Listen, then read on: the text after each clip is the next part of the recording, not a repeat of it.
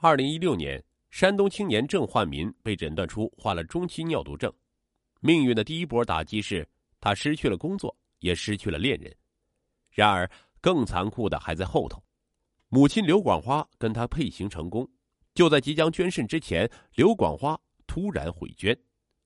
刘广花为什么悔捐？郑焕民最终做成手术了吗？这背后又有着怎样的隐情？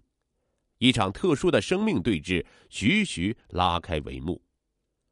二零一六年九月底的一天深夜，郑红海在儿子郑焕民身边睡着了，突然他的手机短信响了，郑焕民拿起来一看，是母亲刘广花发来的：“你恨我、怨我、骂我，怎么都好，我已经做了选择，你好好陪儿子透析，等待肾源，我会为儿子祈祷的。”郑焕民往上翻短信。还看到父亲在前几天给母亲发的质问和指责的短信，他关上手机，心里窒息的快要憋过气去，脸上悄悄的滑下一串泪珠。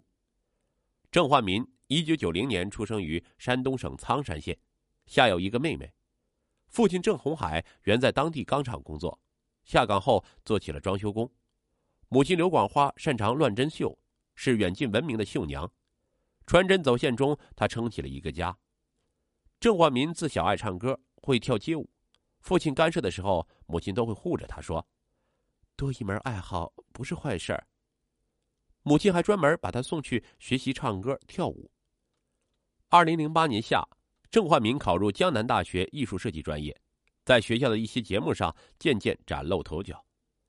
二零一二年，郑焕民大学毕业到广州发展，他的理想是做一名服装设计师，却未能如愿。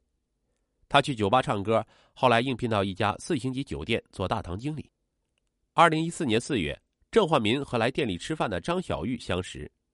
张小玉是外企白领，爱看韩剧，而郑焕民长得很像韩国明星李敏镐。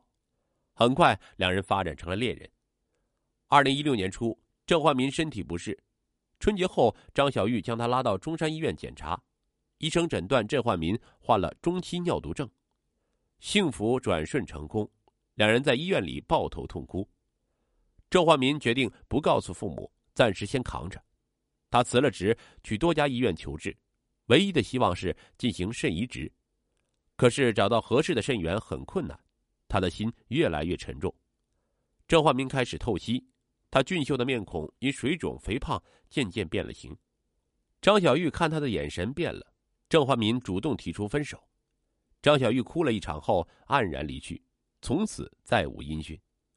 郑焕民非常痛苦，一个人苦苦的撑在广州。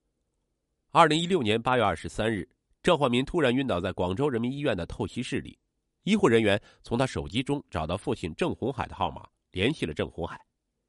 郑焕海夫妇赶到广州，见到几乎认不出来的儿子，刘广花抱着儿子痛哭：“这么大的事你怎么不早说啊？”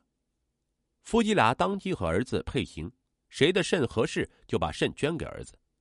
郑红海先做了配型，父子俩的肾不匹配。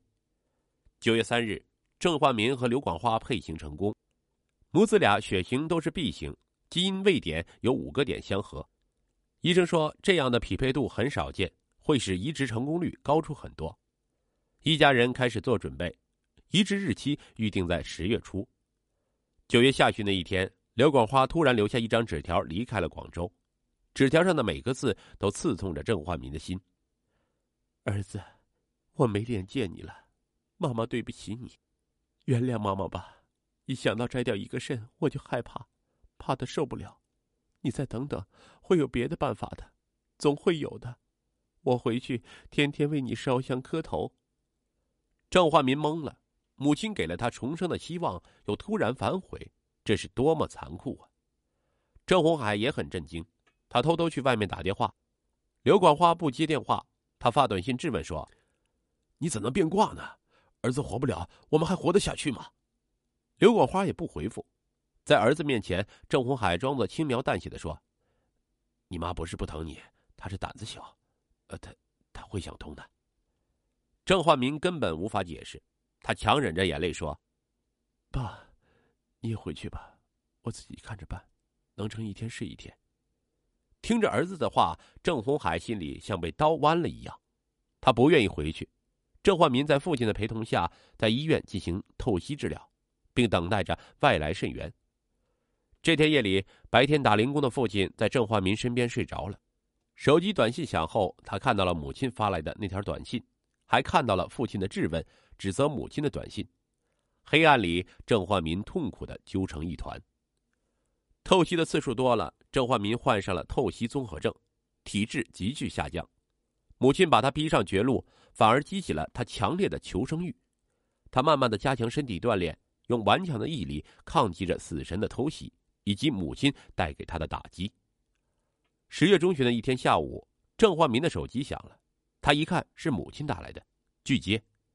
随后，父亲的手机响起，父亲把手机递给他，他试探着问：“你妈心里肯定也不好受，好歹跟她说几句吧。”郑焕民不说话，郑红海叹了口气，把电话挂断。郑红海在广州一边打零工，一边照顾儿子。郑焕民为了自救，在朋友的帮助下接一点艺术设计的活二零一七年春节前，刘广花大老远从山东老家带着一包年货赶来，满脸的憔悴和愧疚。郑红海见状动了恻隐之心，他悄悄的对郑焕民说：“儿子，你妈过来看你，说明她还是放不下你。”说不定他已经想通了。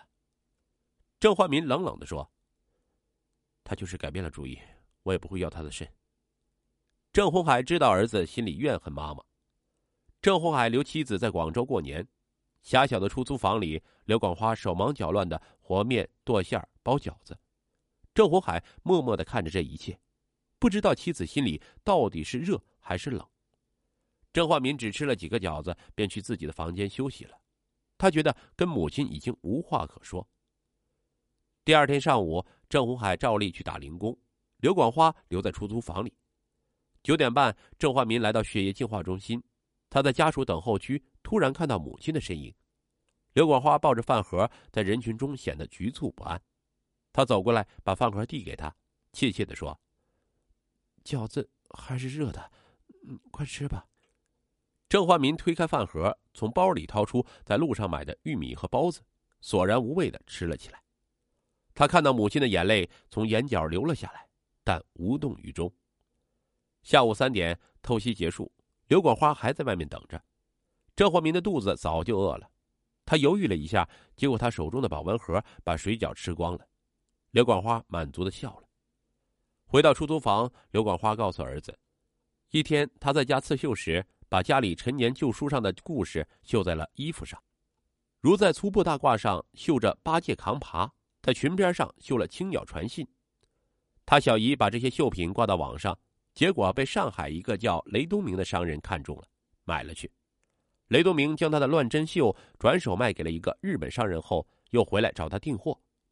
刘广花说：“要是真行的话，以后妈就可以多挣点钱，给你做个储备。”他仍没有说捐肾的事儿。两天后，刘广花启程回老家，母亲上车后，郑焕民发了一条短信给他：“第一次生命是你给的，足矣。你放心，我不会放弃，我要活出个样子来。”收到儿子短信的刘广花泪眼婆娑。这件事儿似乎过去了。二零一七年九月的一天，郑红海突然接到七妹刘广彩的电话，说刘广花刺绣时忽然晕倒在地上。郑红海心里着急，要立即赶回去。刘广花拒绝了，还不让他告诉儿子。郑红海没告诉儿子，借故回了趟老家。半个月后才回到广州。他带给郑焕民的都是一些好消息。他说刘广花是累病的，他忙不过来，就找他小姨帮忙。因为绣品的销路太好，他还收了几个学徒。除了日本，他的乱针绣还被卖到了东南亚和香港、台湾地区。钱的事儿不用发愁了。郑红海说：“郑焕民的心情很复杂，他恨母亲毁捐，但他为何又这么卖力的为他赚手术费？是为了心安吗？既然母亲能在网上把绣品卖到国外，他也不能示弱。经过一番研究，郑焕民开了家网店，卖网红用品。他亲自当模特推销商品，很多网友被他动听的歌喉和潇洒的街舞打动销售量很快大了起来。二零一七年十一月的一天一个网名叫蓝鲸的卖家发来信息希望能与他合作经营。蓝鲸真名梁娟二十三岁从湖南来广州打工也有一个网店有五万多粉丝但止步不前销量逐日递减。梁娟看好他的网红小店愿意把两个店合一。他打算腾出精力干别的。能给它分成十分之一就行。